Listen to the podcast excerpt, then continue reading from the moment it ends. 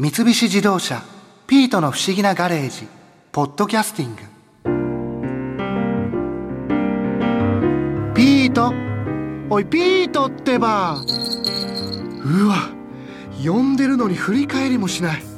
ほんと猫ってすぐへそ曲げるよな。一体何が気に食わなかったんだろう。でもまあこういうわがままというか自分の気持ちに正直なところが猫の魅力なのかな？猫の魅力か？猫好きで有名なお笑い芸人パンサーの菅良太郎さんも熱く語っていたな。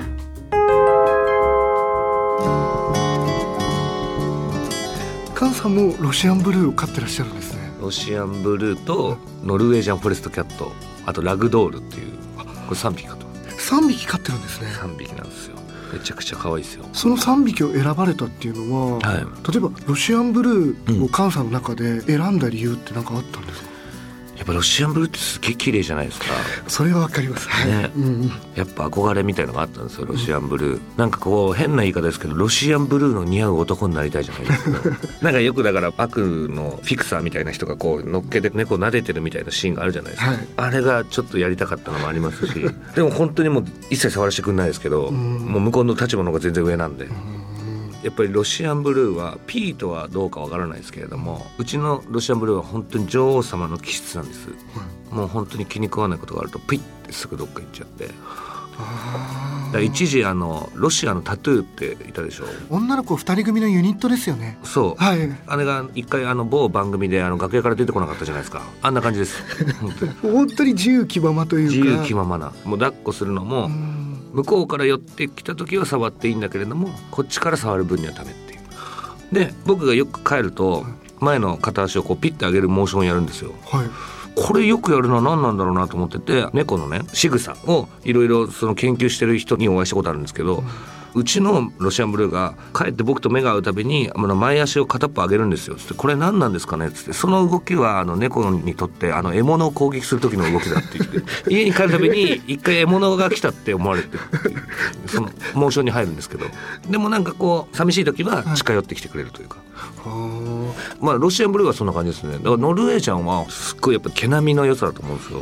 あと結構2番目ぐらいに大きくなる猫なんで。ああ猫の中で、はい。どれくらい大きくなるんですか？ノルウェージャンのオスだったら大きい子だったら7キロ8キロぐらいいくんじゃないですかね。うん。うちのはノルウェージャンのオスにしてはちょっとちっちゃいんですよ。それでも5キロぐらいあるかな。それでも周りの2匹に比べたらやっぱり大大きいです。よねまず足がもう太いです。うんなんか前から見ると顔周りがもわもわしてちっちゃいライオンみたいな感じなんです。それがすげえ可愛くてうん。買ったっていうのとノルウェージャンフォレストキャットは別名ストーキングキャットって言われてるんですよ。ずーっと飼い主の後追っかけるって言われてるんですけど、あそれ可愛いなと思って俺も前情報ね、知ってて買うじゃないですか、はい。こいつがこれから大人になったら俺のことずっとついてくるんだなと思って、うん全然ついてこないです。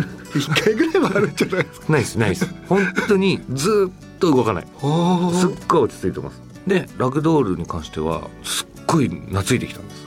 ああいいな、はい、いきなり。なんか歩いてるところを横からピッて押すとすぐパタって倒れるんですよ。あ それかわいい。それいいです。ねそれ元からでもそんなに活発じゃない？ラグドールって人形って意味なんで。ぬいぐるみか。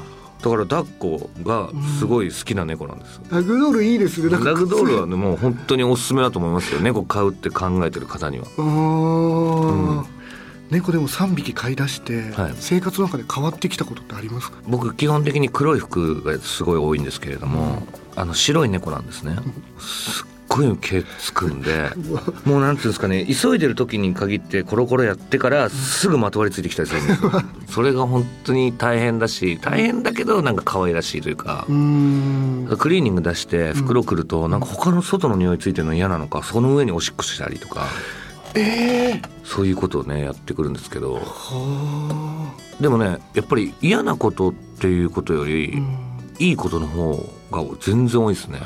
3匹飼い出してからはそう。でも結局嫌なことってなんかそのまとわりつかれたりとか服毛だらけにされたりおしっこされたりとかっていうのはうん。全部僕の中でも OK なんでそれを含め可愛いっていうもうっていうねうんそこも可愛いっていう。はい、僕ゲーム結構やるんですけど、ゲーム機って結構なんかこう最近のゲーム機って電源入ってたら引っかせたりするじゃないですか、はい。ねこう気になったのか分かんないですけど、急にそこにこうぴょこってそこのゲーム機に触りに行ったんですよ、はい。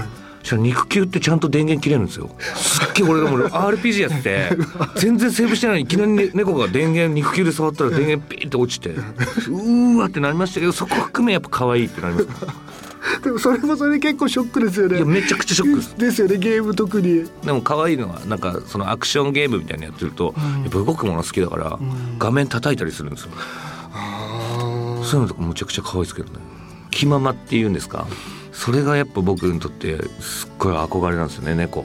うん。ツンデレ気まま。自由、ツンデレですよね、よく前に回り込んで撫でろってこうやっていきなり転ぶんですよ、コロンってなって、そしたらもうお腹撫でろってサインなんですね、でお腹撫でてると筋肉がなくなってくると、この撫でてる手を猫パンチしてくるっていう。それがたまんないですよね。うんそのツンデレ具合にはまってる人っていうのが多分すっごい多いと思うんですけどね。女性とかもねアラサーとかの人とかが猫飼うと結婚できなくなるって、いますね俺マジで理由わかりますもん。猫いればいいなってなっちゃうと思うんです。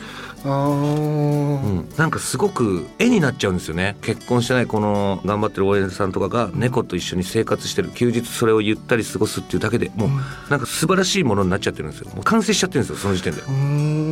だからもう恋愛とかできなくなるんだと思います。でもだって猫でいいやってなっちゃうからやっぱ犬と猫の違いってやっぱ犬ってかまってかまってじゃないですか。好き好き好きってくるじゃないですか、はい。でも猫ってもう同棲45年目のカップルみたいな距離感なんですよ。もうもうなんかただいるだけみたいな。もう慣れちゃってる。お互いがいることに慣れちゃってる。でもこの空間素敵だよねっていう感じ。だからもうこの猫ブームってそういう人が増えてきたんだと思うんですよ。こう積極的なね今のこの肉食っていうんですか。それが減ってきた草食系男子とか多分女子もそうだと思うんですけど、そういう人がすごい多くなってきたんだなと思うんですよ。うん。だからニーズが変わってきたというか。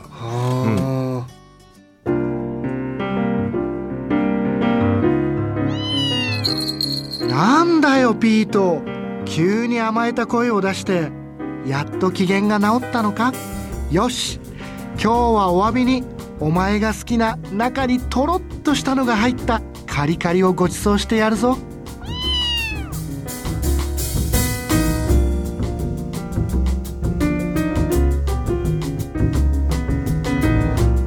三菱自動車「ピートの不思議なガレージ」ポッドキャスティング。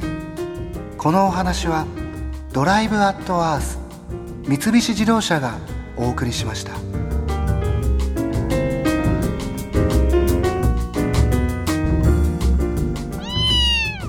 ここで耳寄りなお知らせです。ピートの不思議なガレージをもっと楽しみたいという方は毎週土曜日の夕方5時東京 FM をはじめお近くの FM 局で放送の三菱自動車ピートの不思議なガレージをお聞きください。